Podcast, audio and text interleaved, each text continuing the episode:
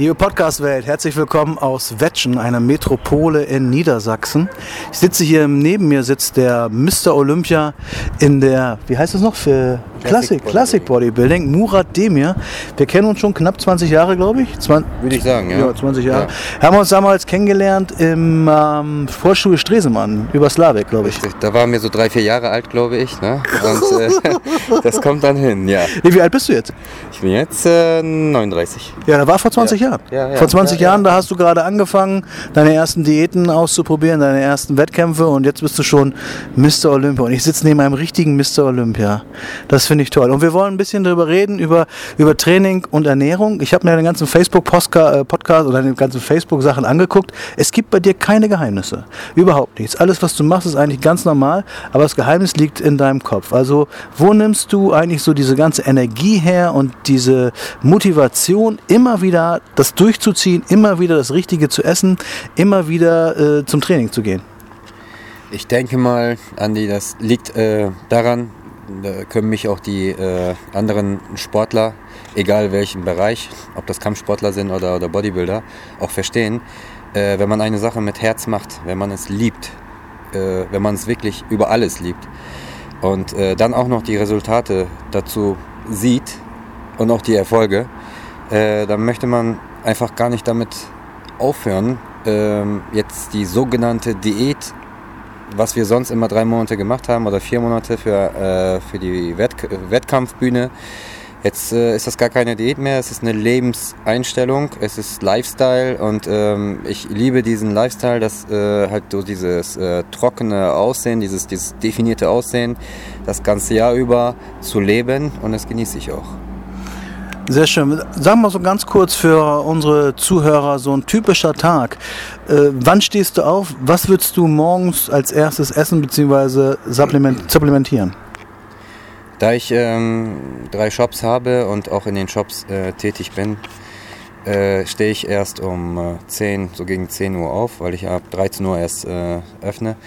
Und ähm, als allererstes kommt äh, bei mir BCA und Glutamin ähm, und äh, mittlerweile habe ich auch die äh, Acai-Pulver auch entdeckt, was ich vorher kannte, aber noch nie irgendwie eingenommen habe. Ich habe die Vorteile da entdeckt, dass es sehr viele äh, Antioxidantien hat, dass es Omega-3-Fettsäuren hat und äh, die supplementiere ich als allererstes, bevor ich meine Haferflocken zubereite, mit Whey-Protein.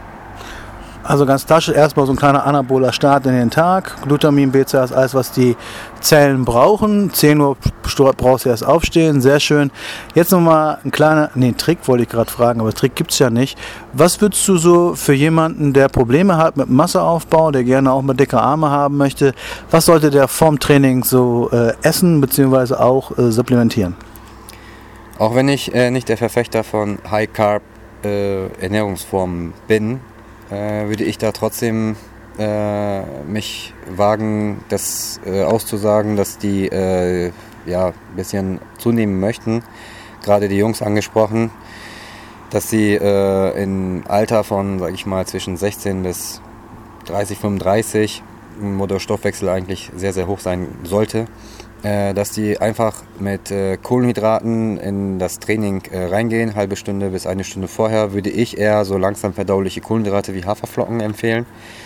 Und dazu auch äh, Whey-Protein und dann würde ich äh, ein Stück Frucht, sowas wie Grapefruit zum Beispiel, äh, aufnehmen und ab geht die Post.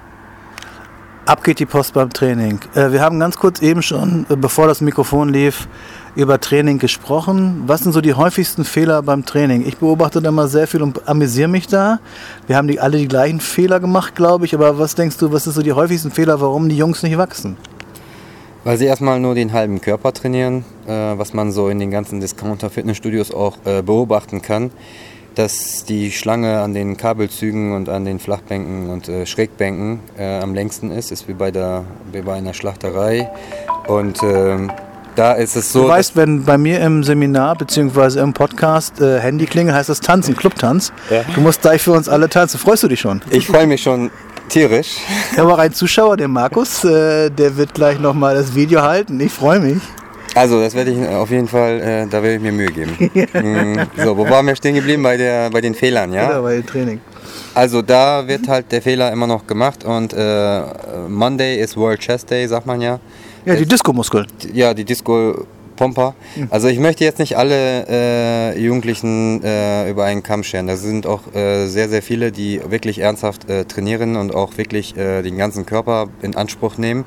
Allerdings ist es leider so die Regel, dass mehr mehr ist und äh, das, da liegt der Fehler.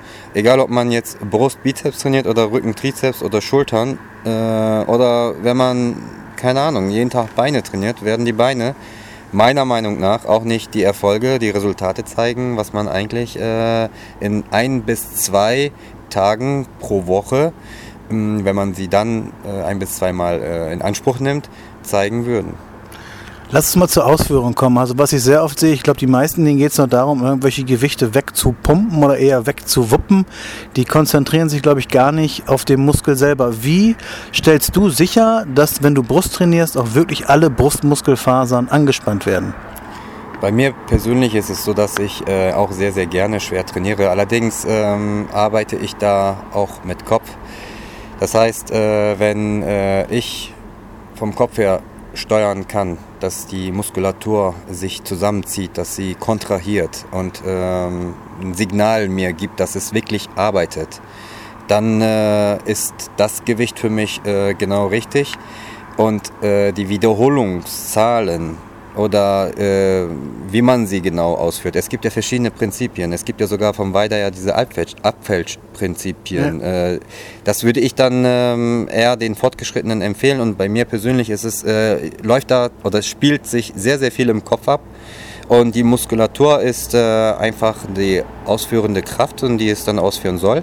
Und das soll gefälligst kontrahieren und ähm, damit stelle ich sicher, dass die Muskulatur auch was getan hat, außer jetzt äh, das hoch und runter zu bewegen.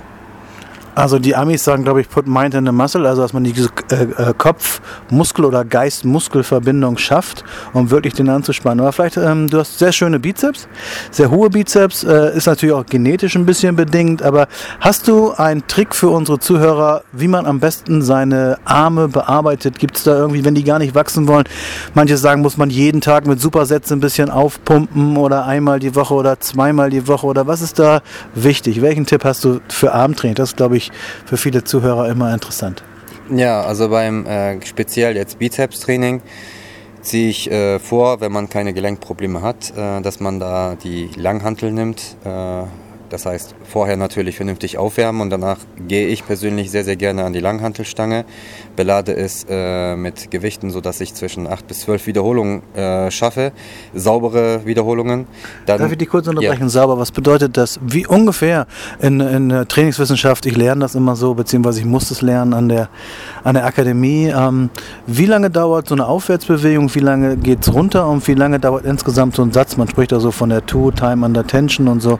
Wie lange lässt du runter, wie lange ziehst du hoch? Oder welche Bewegung ist schneller, welche Bewegung ist schneller und welche ist langsamer beim Bizeps Curl? Mhm. Also bei mir ist schneller auf jeden Fall, dass ich die ähm, ja, positive Bewegung also nach, oben ist, nach oben ist schneller, definitiv bei mir, da explodiere ich.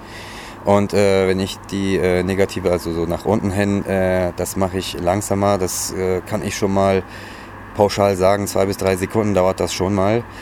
Und es sei denn, ich bin am Ende meines Trainings. Da habe ich Pumpsätze, wo ich äh, die Übung halt schneller ausführe. Also am Anfang ist es wird, ist, ist langsam.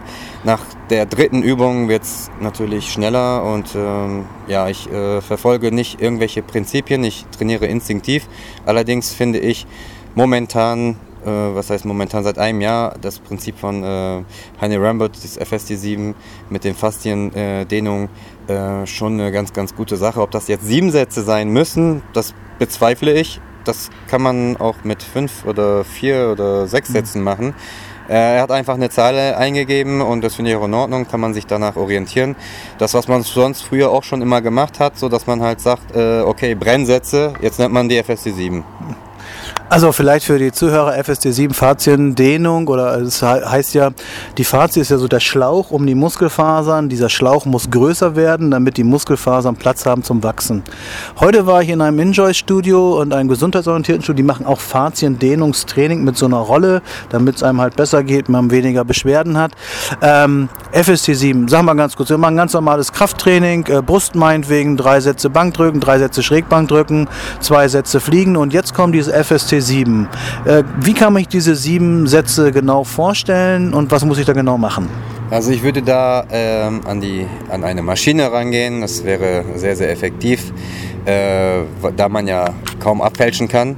Und äh, wenn man zum Beispiel äh, fertig ist und man hat eine Bizeps-Curl-Maschine oder halt äh, am Kabelzug, dann macht man 10 Wiederholungen, äh, ja, schon etwas schneller als äh, am Anfang.